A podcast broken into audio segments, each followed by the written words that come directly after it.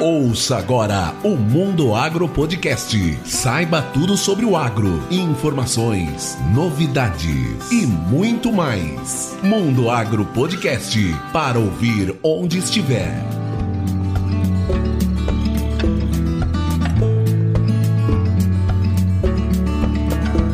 Esse é o Mundo Agro Podcast, o seu podcast sobre o agronegócio. Primeiramente, nós do Mundo Agro Podcast desejamos a você um ótimo ano de 2021. Que esse ano seja fantástico, repleto de saúde, realizações, muito trabalho e um agro cada vez mais forte e produtivo. No episódio de hoje, eu, o professor Rogério Coimbra e meu amigo Gustavo Avelar conversamos com o Chico Graziano. Ele é o autor do livro Agricultura, Fatos e Mitos. Um bate-papo muito interessante e informativo, trazendo a realidade do agro e desmistificando alguns conceitos sobre o agronegócio. Mas antes de começar, vamos aos nossos recados. Nós temos uma surpresa para você nesse episódio, então ouça ele até o final e participe.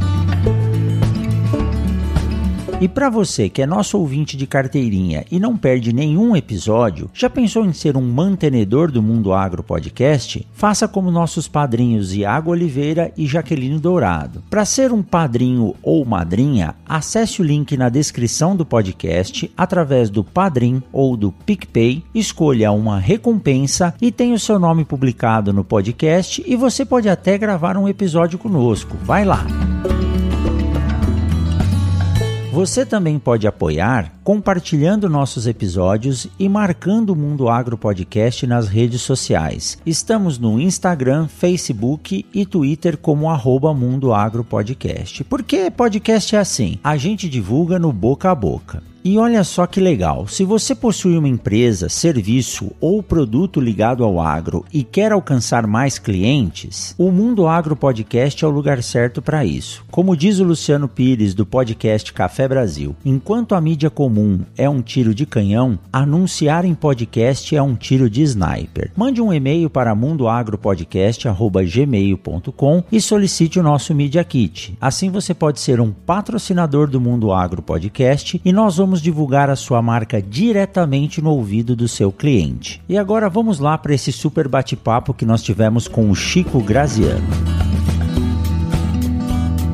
Tudo bem, Chico? Seja bem-vindo ao Mundo Agro Podcast. Oi, Rogério, tudo bem? Obrigado. Obrigado por me dar essa oportunidade de falar com a sua turma aí e ajudar a combater os mitos, né? É, muito obrigado, um prazer enorme falar com você. Que joia! Realmente, esse tema ele é muito importante e tem desmistificado muita mentira ou muita informação tendenciosa sobre o nosso afamado agronegócio. Chico, antes de começar, eu vou pedir licença para ler um pouco da sua biografia, porque a sua importância na agricultura brasileira, representante da agronomia, ela é fundamental. E antes de ler, eu já vou pedir desculpa se eu esquecer alguma coisa, você me corrija, porque porque realmente o seu currículo ele é extenso. O Chico, ele é nascido em Araras, em São Paulo. Ele é produtor rural, engenheiro agrônomo e mestre em economia agrária pela Exalc USP, doutor em administração pela FGV, foi docente na Unesp, saudosa Unesp, onde eu tive a oportunidade de estudar em Botucatu. Ele foi docente em Jaboticabal. Atualmente ele é docente professor de MBA na Fundação Getúlio Vargas. Possui 10 obras ligadas ligadas ao agro publicadas, foi comentarista na TV Terra Viva, engenheiro agrônomo pela Associação dos Engenheiros Agrônomos do Estado de São Paulo, chefe de gabinete da República na gestão do presidente Fernando Henrique Cardoso, foi presidente do INCRA, secretário estadual de Agricultura do Estado de São Paulo durante dois governos. Ele é consultor em agronegócio e sustentabilidade, sócio-diretor da E-Politics Graziano e aí hoje em dia com muito orgulho, um grande comunicador e defensor do agronegócio. Esse é o autor do livro Agricultura, Fatos e Mitos, Chico Graziano. Chico, a intenção hoje é a gente falar um pouco do seu livro, do conteúdo dele, que é muito prazeroso de se ler, e mas não só isso, falarmos da agricultura, vários pontos de vista dessa agricultura que toca o nosso país, que é a responsável por alimentar essa população humana que está crescendo aí vertiginosamente, então é uma responsabilidade muito grande, e desmistificar alguns pontos, alguns assuntos que às vezes acabam denegrindo o agronegócio e o homem do campo, e essa não é a verdade. Chico, o que, que te levou, o que, que te incomodou para se reunir com o Décio Gazzoni, com a Maria Tereza e escrever essa obra Agricultura, Fatos e Mitos? Ô, ô, ô Rogério, eu trabalho é, de alguma forma relacionado com, com comunicação faz muito tempo. Por quê?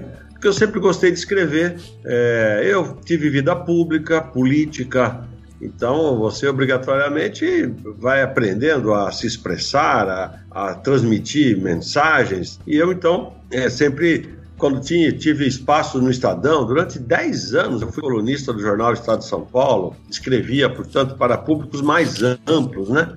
Do que aqueles é, ligados à, agricultura pecuária do Brasil. Agora, a, a, origem do livro, especialmente, do Agricultura, Fatos e Mitos, foi o seguinte: há alguns anos, talvez uns seis anos, eu fui convidado a participar de um evento promovido pela Jovem Pan aqui de São Paulo, é, que chamava-se algo como a, Alimentos ou Alimentação, Fatos e Mitos, sobre alimentos. Muito bem, eu fui lá, tinha bastante gente, tinha muitos comunicadores, muitos jornalistas, muitos chefes de cozinha, Muitos pessoal ligado à história da, do alimento.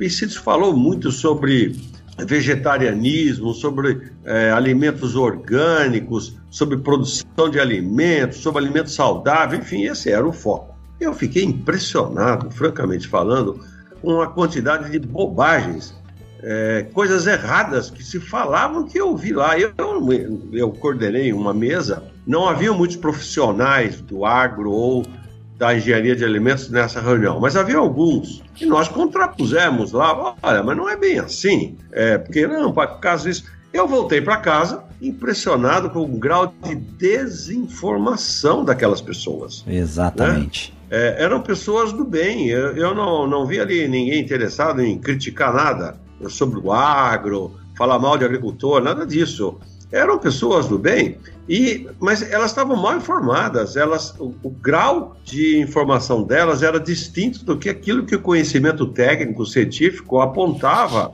para todos nós. Então eu voltei em casa pensando, aí meu, meu coração de professor aqui falou, mais alto, eu fiquei pensando, puxa vida, eu vou escrever umas lições sobre o agro. Pensei em lições. Eu fiquei um ano e meio trabalhando sobre isso. As lições sobre o agro, que era para os jornalistas. A minha ideia era para esse público, vamos dizer, mal informado. Quando eu convidei o Décio Gazzoni, que eu acho que eu, eu reputo é uma das maiores inteligências da agronomia brasileira, pesquisador da Embrapa, etc. É, o, o Décio achou meio pretensioso falar em lições. E daí surgiu então a ideia dos fatos e os mitos. Vamos combater os mitos apresentando os fatos. Então a gente fez uma regulagem é, nos textos. Mais tarde eu convidei a Maria Tereza, que também é engenheira agrônoma, também concursada da Embrapa, trabalha na Hortaliças lá de Brasília, e ela tem uma boa experiência na vida dela, vida política, porque ela era ela já foi, como agrônoma, assessora técnica da bancada do PT no Congresso Nacional. Quando eu fui deputado, eu a conheci. Ela, ela que dava pareceres técnicos para o PT. E ela fez um trabalho ligado aos transgênicos, isso em 1999, anos 2000, onde ela conta no livro, né?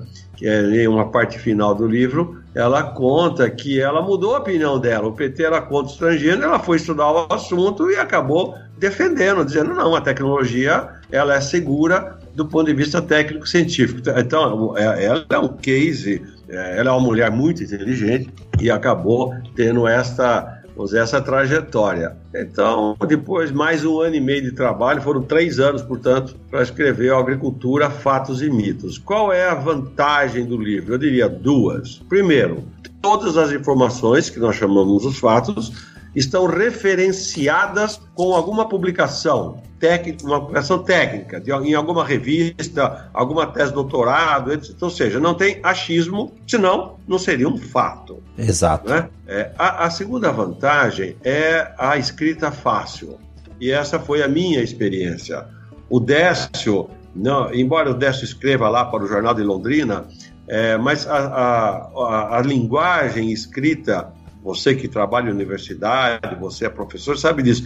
A linguagem escrita dos técnicos que estão na academia é um pouco rebuscada demais, não é para grande público entender, não entende, né? É, é, chato para o grande público. Então, eu sempre batalhei com eles. Não, eles escreviam de uma forma mais ou menos hermética e eu, com a minha experiência de comunicação, com a minha experiência política, falava: não, não, não, peraí que eu vou redigir esse parágrafo aí. Então, o livro Agricultura, Fatos e Mitos, ele está sendo aceito também pela linguagem fácil de apresentar os temas da agropecuária. Exatamente, exatamente. Vou mostrar aqui para quem está nos, nos assistindo pelo YouTube a capa do livro e é uma leitura muito, mas muito saudável. Tá aqui, ó, o Fatos e Mitos. Eu, é diferente da minha esposa, gosto de ler no, no de forma digital, né? Porque eu levo ali pro quarto e não atrapalha ninguém, não precisa acender a luz. Mas é um livro realmente, Chico, de uma leitura muito fácil de entender, de fácil digestão. E você tem toda a razão. Quando nós estudamos para escrever um artigo científico, e hoje existe muita controvérsia aí sobre esse tipo de comunicação, ele é muito voltado para quem faz pesquisa. O verdadeiro uh, foco dessa leitura, que é o agricultor ou quem mora na cidade,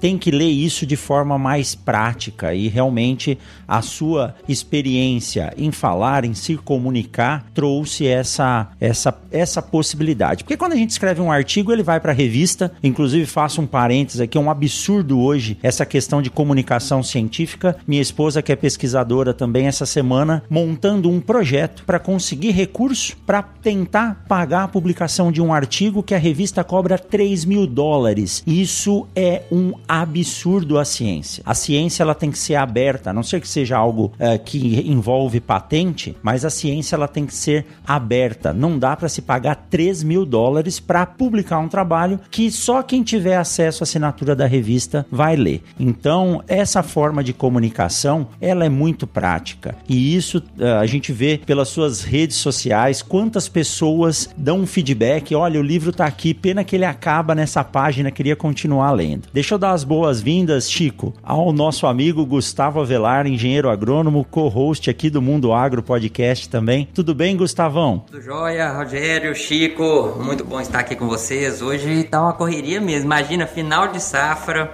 é, soja estourando de preço, milho estourando de preço, todo mundo querendo subir é, os produtos e a gente tá numa correria aí para fechar alguns planejamentos, fechar um curso barato para a próxima safra. Não tá fácil, mas a gente tá trabalhando para conseguir isso. Mas Chico, uma dúvida que eu tenho bastante é sobre a questão das informações. Você falou as pessoas estão muito desinformadas. Mas como que a gente pode fazer para levar informação para essas pessoas hoje usando as mídias digitais e como que elas recebem tanta baixa qualidade de informação. O que está informando para essas pessoas erradas? E eu vi você comentando sobre materiais escolares, né? Então tem muita baixa qualidade de informação. Como que a gente pode trabalhar isso no nosso dia a dia? Oi, Gustavo. Prazer, prazer falar com você. É, é, é essa é a, a questão decorrente, né? mais séria e muito difícil para nós enfrentarmos. Então, existe desinformação, existe má informação. E aí, o que, a gente faz? Né? Como enfrenta isso? Tradicionalmente, nós sempre pensamos, é,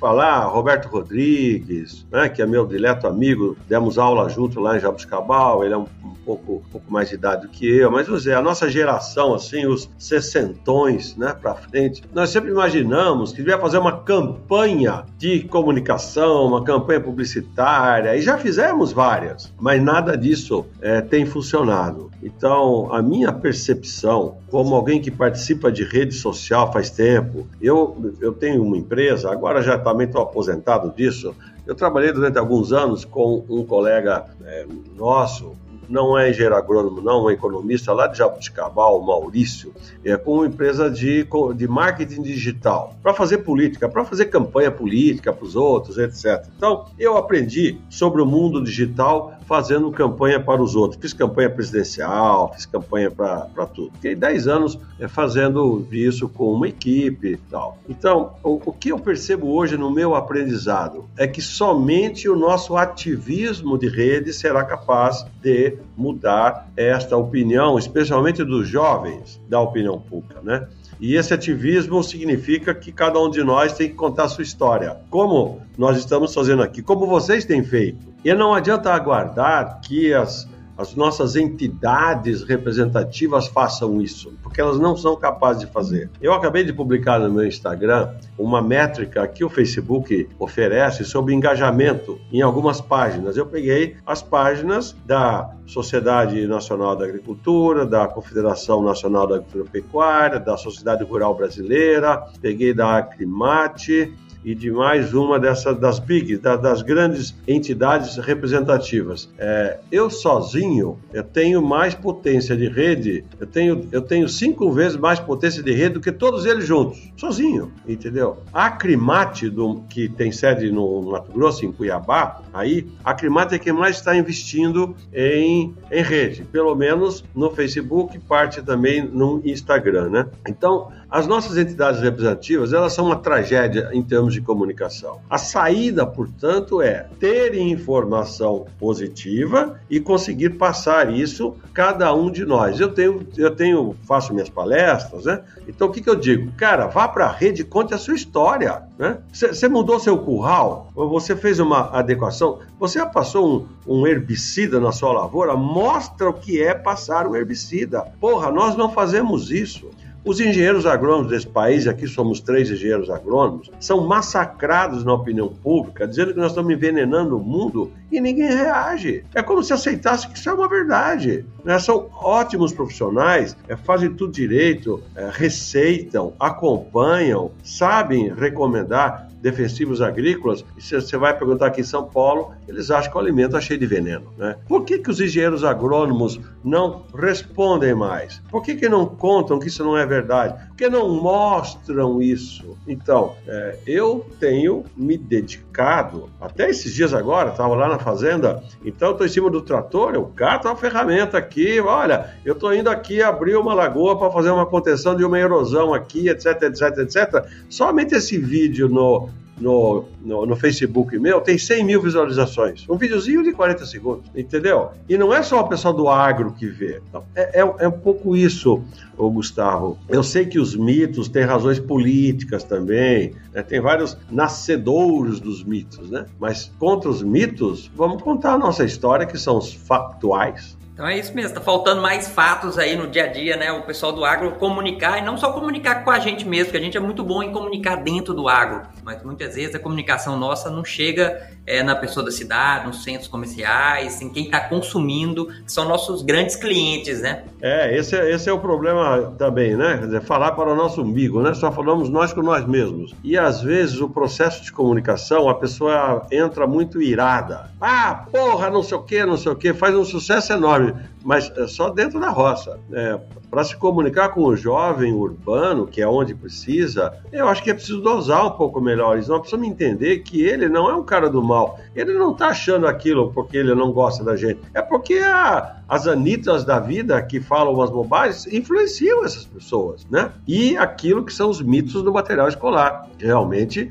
as apostilas de, didáticas do nosso país transmitem, e aí é um problema político, né? Contam a história da agricultura latifundiária, da agricultura escravagista, da agricultura que é, não gosta dos índios e mata os índios. Conta uma história como se fosse o presente do agro. E as crianças com 7, 8, 9 anos, imagine, ficam vendo aquilo ali, vão crescer o quê? Vão crescer é, com uma imagem deturpada da agropecuária brasileira. Principalmente nessa fase que eles absorvem a informação como esponja, né? É muito complicado isso. Mas nós vamos mudar isso, viu, Chico. Seus vídeos têm causado bastante incômodo e tenho certeza que você vai produzir um material aí que a gente possa distribuir através de um repositório para informar os professores.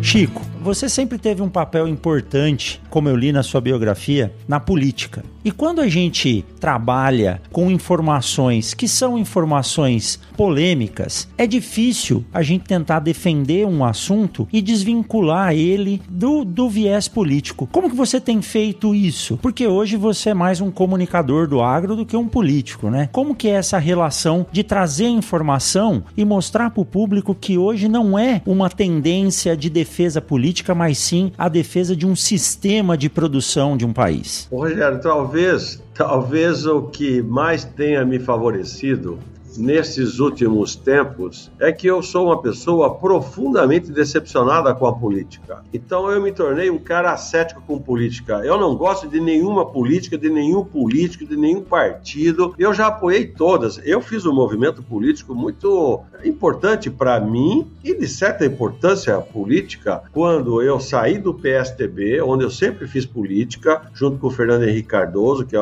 sempre foi meu grande líder é, na política. Eu saí do PSDB para apoiar o Bolsonaro, né? Então, é, como eu sou um cara conhecido, eu fui manchete no Globo, fui manchete no Estadão, na Folha e tal, para apoiar o Bolsonaro, porque eu realmente vi assim, olha, a, a política no Brasil está uma putaria tão grande que não tem outra alternativa que não seja apoiar o Bolsonaro. Pô, mas o Bolsonaro é demais para minha turma, né? Eu falava, não, cara, não dá mais. Aqui, porque o Bolsonaro era contra tudo e contra todo. E e, e, disputou a eleição sozinha, o pessoal do agro apoiou ele e eu fui nessa. E nós fomos fazendo um movimento político que acabou dando certo, ele, ele se elegeu. É, e o que aconteceu? Agora ele faz a mesma política que os outros faziam. É impressionante. Então, eu estou muito decepcionado com a política, o que, tá, o que está me garantindo graus de liberdade para eu falar mal da esquerda, da direita, eu não tenho rabo preso com ninguém. Então, essa minha autonomia, né, fruto da minha própria experiência de vida, dos meus amargores e de alguns sucessos que eu tive, é que me permitiram migrar. Porque eu sempre fui muito associado aos políticos e à política, né? É, e eu, quando voltei a, a, dar aulas, que eu fiquei um tempo na vida pública política mesmo, quando eu voltei a, a dar aulas na Fundação Getúlio Vargas, nos MBAs da Fundação é, de gestão de agronegócios, convidado pelo Roberto Rodrigues, lá no grupo da FGV Agro, etc.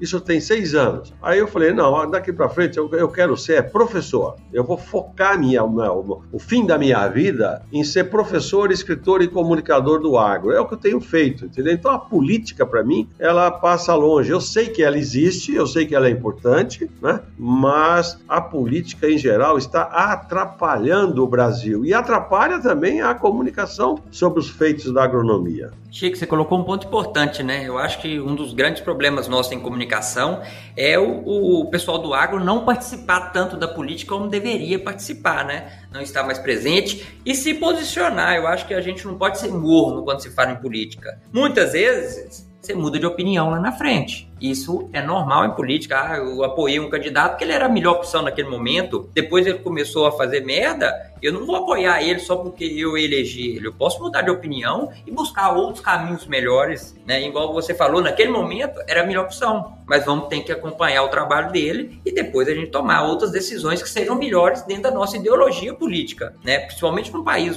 é, que é agrícola, nós temos que ter um, um pensamento muito liberal, porque a gente depende de vender os nossos produtos para o mercado externo de ter relações internacionais muito boas, porque nós somos vendedores de commodity, né? E precisamos, o pessoal do agro, as pessoas, os jovens, precisa participar mais da política, tomar partido, entender como é que funciona o partido, entender como é que funciona a política para melhorar, porque se as pessoas de bem não tomam conta, o rato vai tomar conta. Já dizia Sócrates, né? É, eu, eu, eu, eu sim, eu, eu aceito e entendo muito, muito bem o que você está falando. Sinceramente, eu não sei mais se eu acho que, que isso deva ser feito mesmo. Eu, como eu falei, eu sou muito desiludido de política, então eu não acho que a pessoa necessariamente tem que se envolver com nada de política, não. Desculpe discordar de você, nesse ponto de vista. É, eu, porque eu, eu, o que eu gostei do que você falou, que eu vou resgatar aqui. Nós, que somos produtores rurais, empresários rurais, nós temos que ser mais é, liberalizantes, nós temos que acreditar mais que nós somos capazes de fazer as coisas. E, infelizmente, os brasileiros e os agricultores brasileiros sempre foram muito dependentes do, do governo, dos governos,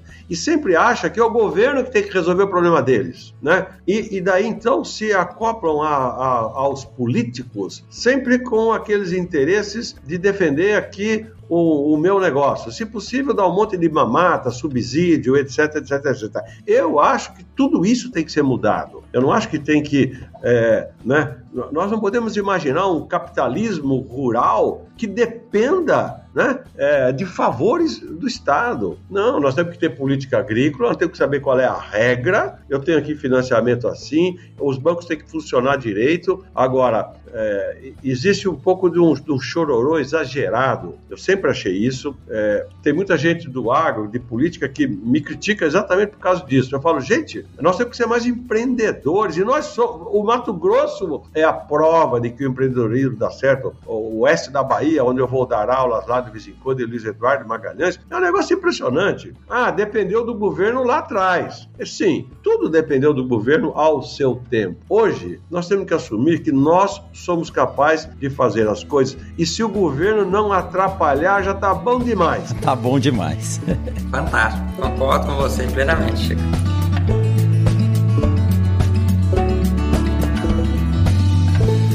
Muito bem, vamos aproveitar esse intervalo para lembrar você da importância de conhecer bem o seu perfil de solo, a composição química e a quantidade de nutrientes que ele contém. E para fazer isso, você pode contar com toda a experiência e precisão do laboratório Solos e Plantas do meu amigo Renato, que tem sede aqui em Sorriso, no Mato Grosso. Para conhecer mais sobre o laboratório Solos e Plantas, acesse soloseplantas.com.br ou faça uma visita em uma das suas oito unidades.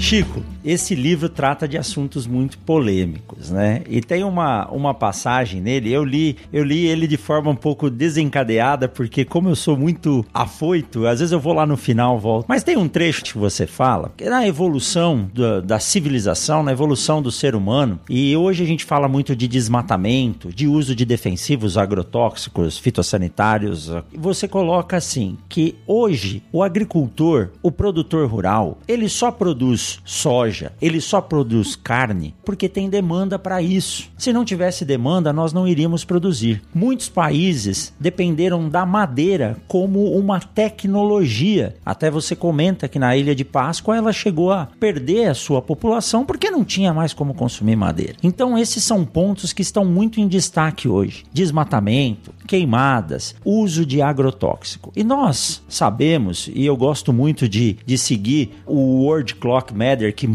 como que a população humana evolui ano a esse ano aqui. Nós tivemos uh, ah, 146 milhões de nascidos contra 48 milhões de mortes, se eu não me engano. Então a população vem crescendo. A teoria de Malthus está nos cutucando todo dia para saber se a gente vai produzir alimento ou não. Então nós temos aí uma demanda, acredita-se que até 2022 nós já estejamos em 8 bilhões de habitantes na Terra. E para alimentar todo mundo, a gente precisa produzir. E eu acho que isso é uma função muito importante de quem é agricultor, porque ele não está fazendo aquilo simplesmente para sobreviver e ganhar o seu dinheiro. Existe uma função de segurança alimentar que alguns países renegam e outros têm uma mentalidade muito boa. Como lidar com esses assuntos, né? Como você coloca isso no seu livro muito bem, mostrando que o que houve de desmatamento até hoje foi uma questão de evolução da civilização. Hoje nós temos tecnologia, poxa, eu sou pesquisador, você é pesquisador, escritor, Gustavo trabalha aí no sistema produtivo, a gente sabe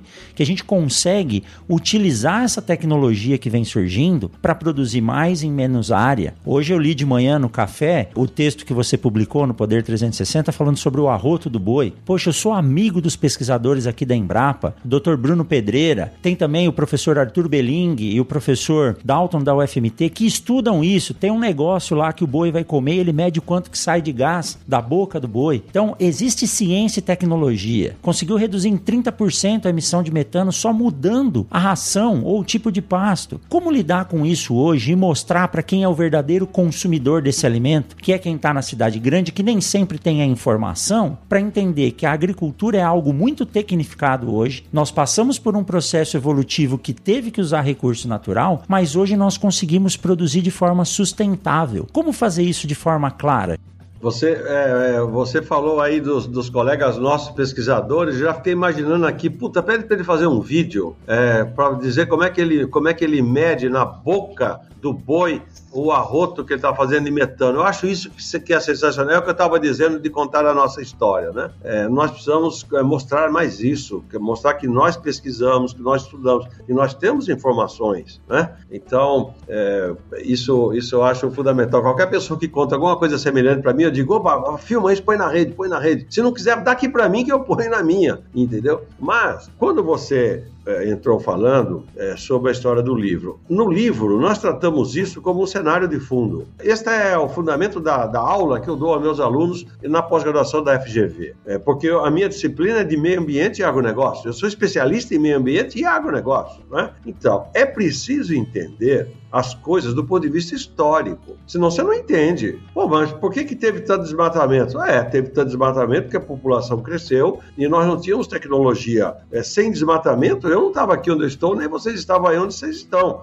Todo mundo. Então, não, não, não, não, há como se separar. Ah, você desmatou porque você é malvado? Não, desmatou porque foi uma exigência civilizatória. Acho que isto aqui é uma compreensão do processo histórico. A questão que se coloca hoje é o seguinte: bom, e hoje em dia ainda é necessário desmatar? Então são duas coisas. Uma é o processo civilizatório, onde você é, tem que ser compreensivo com a história, e agora é o recente. Agora nós já estamos no mundo da tecnologia. É preciso continuar desmatando? Quanto? Até quando? Para quê? Né? É, quais são os processos? Então, a, a discussão hoje ela, ela tem condição, condição de avançar e entender que, por exemplo, aqui no estado de São Paulo, onde eu vivo, onde eu estou agora, o estado de São Paulo há 20 anos está recuperando vegetação nativa. São Paulo não está mais aumentando a devastação ou aumentando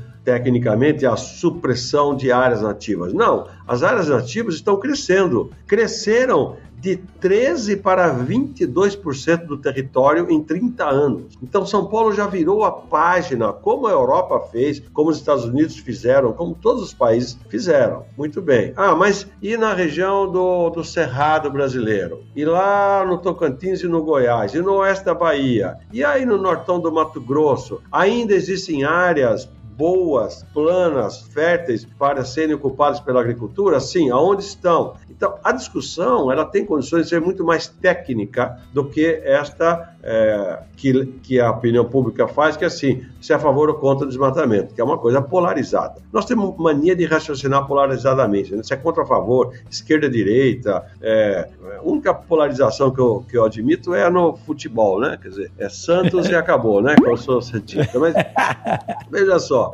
então, nós estamos, sinceramente falando, no meu, no, no tudo que eu aprendi na vida, nós estamos já em uma época de avanço tecnológico que possivelmente vai começar a sobrar terras no mundo.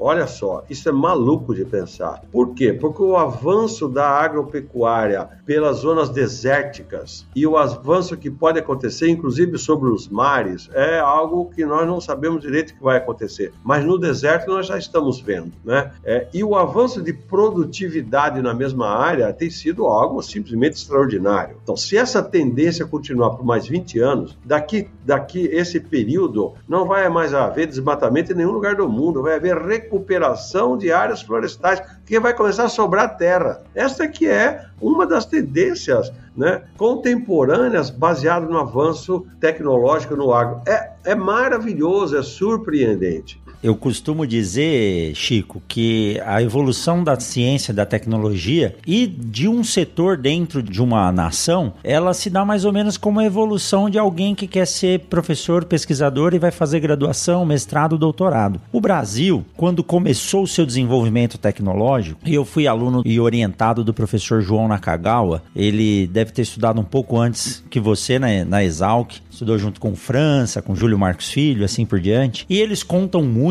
da, dos incentivos da Fundação Rockefeller, que mandava os pesquisadores brasileiros para fora do país, seja para os Estados Unidos, para a Europa, para desenvolver a sua habilidade e trazer tecnologias. Então, nesse período, a ciência e tecnologia no Brasil estava numa fase de desenvolvimento que eu digo que o Brasil estava no seu mestrado, onde ele simplesmente tinha que pegar uma teoria e repetir sem a necessidade de inovação. Nas últimas décadas, o Brasil tem se destacado muito, principalmente no agronegócio, na agropecuária e em outros setores também é, de tecnologia de informação, desenvolvendo suas próprias tecnologias. Então, esse estudo que eu citei dos meninos aqui da Embrapa que avaliam o quanto que o boi emite de gás pela boca, uh, as tecnologias voltadas para minha área em termos de produção de sementes, uh, as tecnologias de uso otimizado de recursos como adubos, que é a parte que o Gustavo mais atua, isso tem mostrado duas formas de desenvolvimento. O primeiro, que o custo está alto, então eu tenho que otimizar para o produtor poder ser, sobreviver. Você comentou que sentou com a sua filha outro dia para fazer o cálculo da, da reforma de uma pastagem. Eu preciso ver se quanto vai custar e se aquilo vai me dar rentabilidade, porque ele tem que se manter no campo ainda. Então, o avanço dessa tecnologia, ele é muito satisfatório em termos de melhoria da qualidade da produção e melhoria da qualidade do alimento que está sendo oferecido. Hoje a gente não pensa só em fazer uma banana, eu penso em fazer uma banana que tenha melhor condição nutricional do que uma banana produzida com deficiência de adubo e assim por diante. Então isso provavelmente vai contribuir para o que você disse do estado de São Paulo. O estado de São Paulo tem, se eu não me engano, 4% da, da mata atlântica que ela tinha desde o começo. Se eu tiver errado, depois deixa nos comentários aí, alguém me corrige. Então a gente pode recuperar isso, né? Pode recuperar. E existe tecnologia para isso e a gente consegue melhorar de forma que tem um artigo que foi publicado por pesquisadores da USP de São Carlos juntamente com pesquisadores dos Estados Unidos e o relator dele foi o professor Ratan Lau da Ohio State University que foi prêmio Nobel juntamente com o Al Gore. Eu tive a oportunidade de estar lá visitá-lo, ele veio aqui do Brasil e esse artigo mostrava, Chico, que a produção de cana no Brasil ela só perdia em termos de sequestro de carbono para mata nativa. Uma cultura extremamente criticada por exaurir o solo, por gastar muito combustível. E hoje é o que dá sustentabilidade para muita coisa. Fazendo açúcar, fazendo álcool, fazendo energia. Tem um episódio que eu gravei com uma colega de turma, que é funcionária de uma das grandes usinas, é, grupos de produtor de bioenergia aí do mundo, e mostra o tanto que é sustentável aquilo. Então nós temos subsídios para isso. Então mostrar que a necessidade de usar os recursos naturais para evoluir é intrínseco à, à evolução do ser humano. Agora, hoje nós temos tecnologia, mas nós temos que mostrar isso e colocar em prática. Porque não adianta eu fazer um trabalho dentro da universidade, guardar ele na prateleira da biblioteca e não levar para o produtor. Leva para o produtor. Se deu certo, ele assume. Se não deu, você passa para o próximo degrau e vai seguindo assim por diante. Então isso é isso é fantástico. Eu sou sim, um defensor e gosto de tecnologia e isso nos ajuda a evoluir. Então é importante a gente se comunicar bem, como o Gustavo disse. Não precisa ter vergonha de pegar o celular, subir no trator, né, com o chapéu molhado, a camiseta suada e falar, pô, eu tô fazendo isso. Aí às vezes a pessoa olha, não sabe o que que é e é isso que vai fazer a diferença lá na frente, né? Mas é, então, você falou do meu artigo que eu publiquei é, é, nesses dias, hoje, né? Sobre, sobre o arroto do boi, sobre a pecuária, metano, ruminação, etc. O, eu ofereço nesse artigo um dado que é um dado que foi oferecido para, para todos nós pelo Maurício Palma Nogueira, que é quem cuida do Rally da Pecuária, que é um grande engenheiro agrônomo, um grande consultor. Acho incrível esse dado. É, a produção média de carne no Brasil é, está ao redor de 70 quilos por é, hectare ano. E os top 10 do Rally da Pecuária produzem na, numa, numa base de 500 quilos por hectare ano. Então é de 70 para 500. Então veja só, o Rogério, o Gustavo e vocês, é, o, a tecnologia já está no campo, não está precisando tirar de prateleira. Já existe conhecimento tecnológico capaz de levar uma produtividade de 70 para 500. Ah, mas se não for para 500, que é o top do top, que leve para 200, já aumentou 300%. Já né? triplicou. É, então, a pecuária no Brasil, o Brasil se tornou o maior exportador mundial de carne bovina e as pastagens caíram em 30 milhões de hectares. As pastagens reduziram-se, porque não precisa mais. Então, eu realmente vejo a tendência, pelo avanço tecnológico, é na intensificação, né, na melhoria genética. Hoje em dia, vocês estão mais próximos aí, o Gustavo, é, um bom pecuarista que não cuida da sua pastagem não é mais um bom pecuarista, né? Se ele não aduba a pastagem, se ele não corrige, tem, né?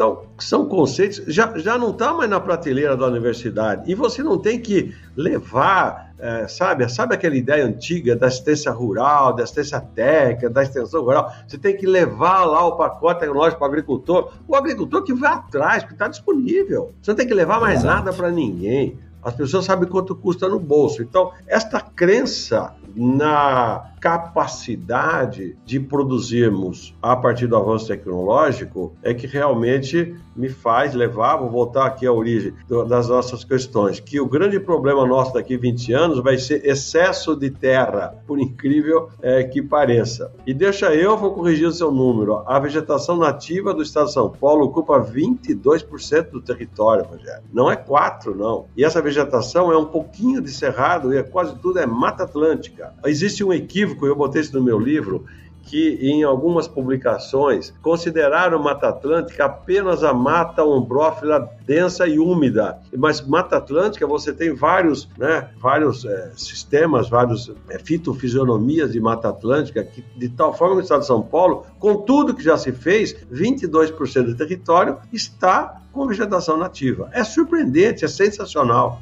Só que na Europa é muito mais já. A Europa também devastou tudo. E agora a Europa tem uma base de 45% do seu território coberto por florestas. Então é isso, essa é a história da civilização. Você, sem tecnologia, você avança, com tecnologia, você intensifica.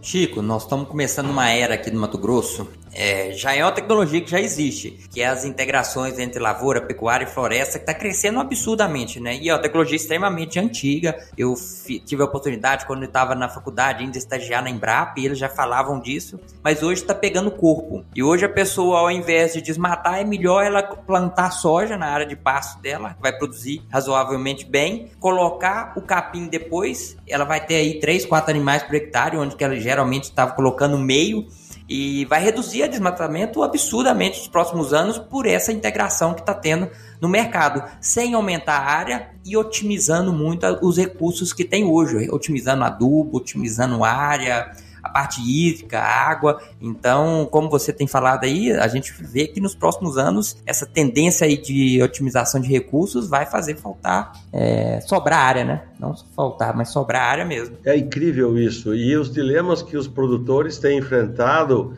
é, especialmente com é, oferta de mão de obra, né? Porque se você tem uma região que era muito especializada em grãos, de repente você começa a intensificar a pastagem e aí começa a demandar outro tipo de serviço, outro tipo de equipamento, e não tem, né? Então, mas tudo isso a gente vê a roda se movendo. Eu fui outro dia ver os dados sobre esta equação da integração lavoura-pecuária com floresta, é, do trabalho feito pela Cocamar, no Arenito do Paraná. Naquela região mais, mais de solos mais fracos, etc., né? É, e a, a a partir de, de Maringá, indo lá para Pucarana, etc. É incrível aquelas pastagens vagabundas que tinham 0,3, 0,5 cabeças por hectare, estão produzindo soja, tira a soja, né? É, e, e, fazem uma, uma pastagem incrível. E depois desseca e vira cobertura morta de novo para, para o plantio, né? Tira, é, é, é incrível. E muita gente fazendo a integração com floresta também. Então, nós estamos aprendendo o valor da floresta plantada, né?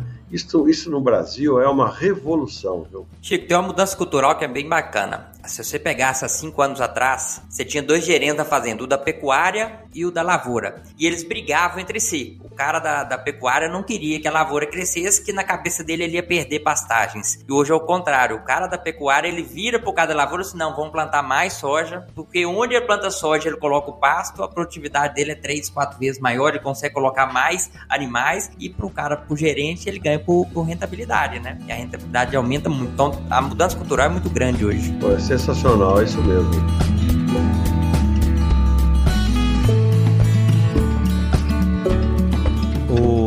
O, Chico, umas três semanas atrás eu dei uma palestra sobre sementes forrageiras para o pessoal de Rondônia do, do, Instituto Federal e é às vezes a gente não consegue levantar alguns dados no Brasil, né? É, da quantidade de área plantada com para produzir semente de pastagem. E esse, esse valor tem subido a cada ano, né? 140 mil hectares no Brasil inteiro de área plantada só para produzir semente de pastagem. E hoje a gente vê aqui no Mato Grosso, eu tenho um um ex-aluno muito próximo aqui, em Vera, e eu tenho mais contato com ele, então a gente acompanha o dia a dia da rotina da fazenda dele. E eles plantam a braquiária sem ter uma cabeça de boi. Então esse sistema de integração ele é tão bom para o processo produtivo que a gente chega a ter pasto sem ter boi. E o fator mais importante disso é o que? Ele está comprando algo que ele não comprava, que é a semente de pasto. Isso está incentivando a indústria, o mercado de pastagem, a contratar mais pessoas, a se tecnificar, contratar melhoristas para fazer materiais de melhor qualidade. Ele está contratando vendedor para vender a semente. Ele está contratando funcionário para montar a unidade de beneficiamento e de tratamento dessa semente. Então, a agricultura, uma simples tecnologia que é a integração lavoura-pecuária ou integração lavoura-floresta, desculpe o simples, é lógico que ela é, é complexa, mas eu digo, um,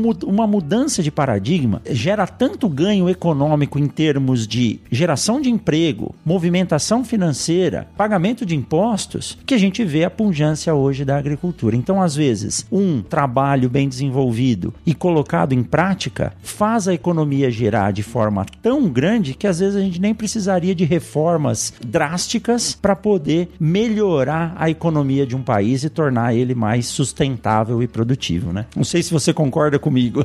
Claro, claro que eu concordo. Eu vou fazer um acréscimo que é a minha a minha visão, né? Quer dizer, na economia de baixo carbono, esses processos vão começar a ser contabilizados, porque você, você está armazenando carbono nas raízes da braquiária e depois, entendeu? Então você, você vai começar a ganhar dinheiro vendendo carbono. Esta é, é, é a, além da produtividade agronômica, vamos dizer que nós estamos acostumados a raciocinar, né? Seja em carnes, seja em grãos, é, nós logo nós vamos nos acostumar a, a fazer conta em emissões, em carbono. É a tendência da agricultura de baixo carbono. Então, você é, ser capaz de mostrar que o seu produto, né, a carne do Brasil, compra a minha carne porque a minha carne tem um valor ambiental maior. Né? O, Brasil não, não tem que brigar com a agenda ambiental. O Brasil tem que assumir a liderança da agenda ambiental no mundo todo. Esta, esta que é a, a visão olhando para frente. Né? Passou da hora, né? O pagamento de crédito de carbono no Brasil não ocorre de forma mais ampla, não sei porquê. E isso é uma forma de contrabalancear ou de compensar a tecnologia. Porque às vezes eu preciso emitir carbono para desenvolver alguma coisa que a sociedade precisa. Por exemplo, teve um estado aí que ficou sem energia, precisou tocar gerador. Isso é intrínseco do desenvolvimento. Mas se eu tiver uma cultura que vai sequestrar mais do que eu gerei, pronto, tá aí o ciclo e o equilíbrio, né? Então é isso que nós temos que pensar. Muito bom, muito bom. Gustavo? Tô raciocinando aqui, pensando um pouco aqui. É muita informação e uma coisa que, que eu preciso fazer mais também, Chico, é comunicar. Eu tenho uma, uma rede aí de, de pessoas que me seguem e são amigos, a gente sempre está conversando, mas eu muitas vezes não mostro o meu dia a dia, o que, é que a gente está fazendo no campo, como é que a gente está planejando, como é que a gente está trazendo tecnologia, aumentando produtividade né? Não mostra o tamanho da cadeia, que a gente tem que olhar Chicago, que a gente tem que olhar o mercado interno, que a gente olha a Rússia, que a gente olha Marrocos, que a gente olha o mundo todo quando a gente toma, é, faz as estratégias aqui. É isso aí, é isso aí. Vai.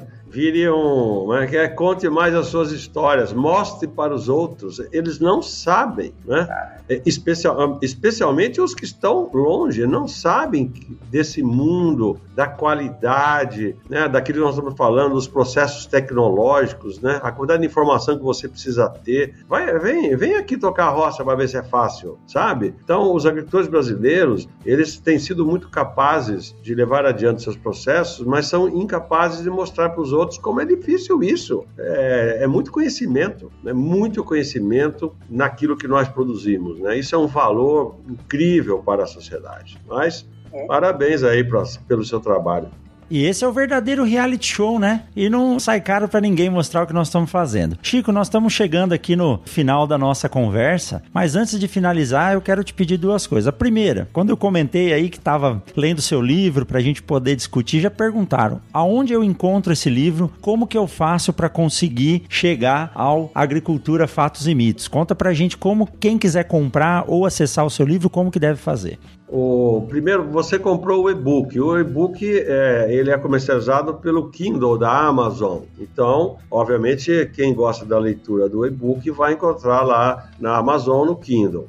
É, também você vai encontrar o livro impresso. Eu criei um canal de vendas próprio através de um WhatsApp e transformei minha mulher Marta em minha livreira. Ela agora, agora aqui em casa é uma livraria, entendeu?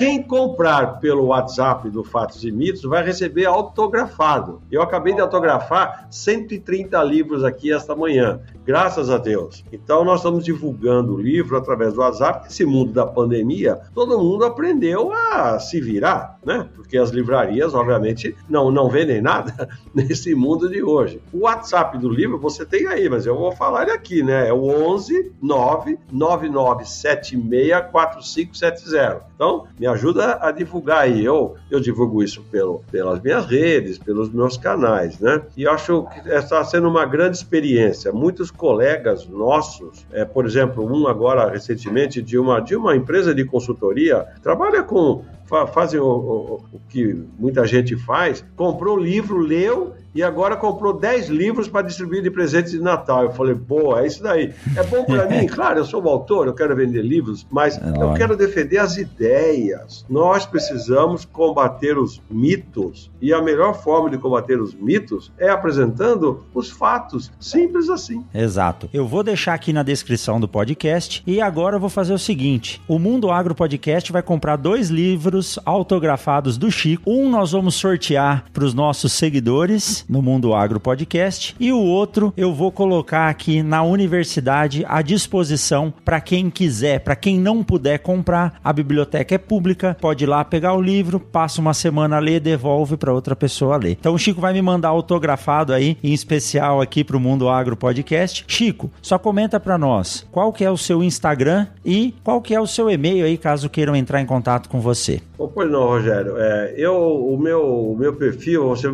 me encontro em todas as redes com Chico Graziano, com arroba Chico Graziano, só que o Chico é com X. Então, eu, eu sou ativo no Twitter, eu tenho 115 mil seguidores no Twitter, né? Que é uma rede muito politizada, que é onde eu me expresso mais sobre questões políticas e levo assuntos do agro para o mundo da política, né? E no Instagram e no Facebook, já com assuntos mais técnicos. E no LinkedIn também, que é uma rede profissional muito legal, onde a gente consegue conversar com muita gente, né? Então, eu prefiro até que me escrevam em uma dessas redes ao invés do e-mail. Né? Então, arroba Chico Graziano vai me encontrar fácil. Perfeito. Pessoal, eu quero aproveitar aqui e convidar você que está ouvindo o Mundo Agro Podcast para acessar a Rede Agrocast. A Rede Agrocast é a primeira e maior rede de podcasts sobre o agronegócio do Brasil. Atualmente são 10 podcasts e ela está crescendo. Você pode ouvir o Mundo Agro Podcast através dos nossos feeds ou através da Rede Agrocast. Então acesse lá redeagrocast.com.br para continuar ouvindo e seguindo o Mundo Agro Podcast Podcast. Também nos siga lá nas redes sociais como arroba Mundo Agro Podcast. Chico, muito obrigado. Espero que você tenha um ano de muito sucesso de comunicação aí no agro e que nosso agro continue evoluindo cada vez mais. Gustavão, sucesso, um forte abraço para vocês. Forte abraço, foi um prazer conversar com você, Chico, prazer conhecê-lo e pode ter certeza que eu vou estar incentivando aí a galera a mostrar mais o dia a dia. Tem muito amigo meu produtor que gosta de, de postar, mas precisa fazer, mostrar mais coisas aí do dia a dia deles e eu tenho certeza que essa corrente aí vai levar informação de qualidade pro pessoal que está nos grandes centros aí, que estão um pouco desinformados sobre o agro.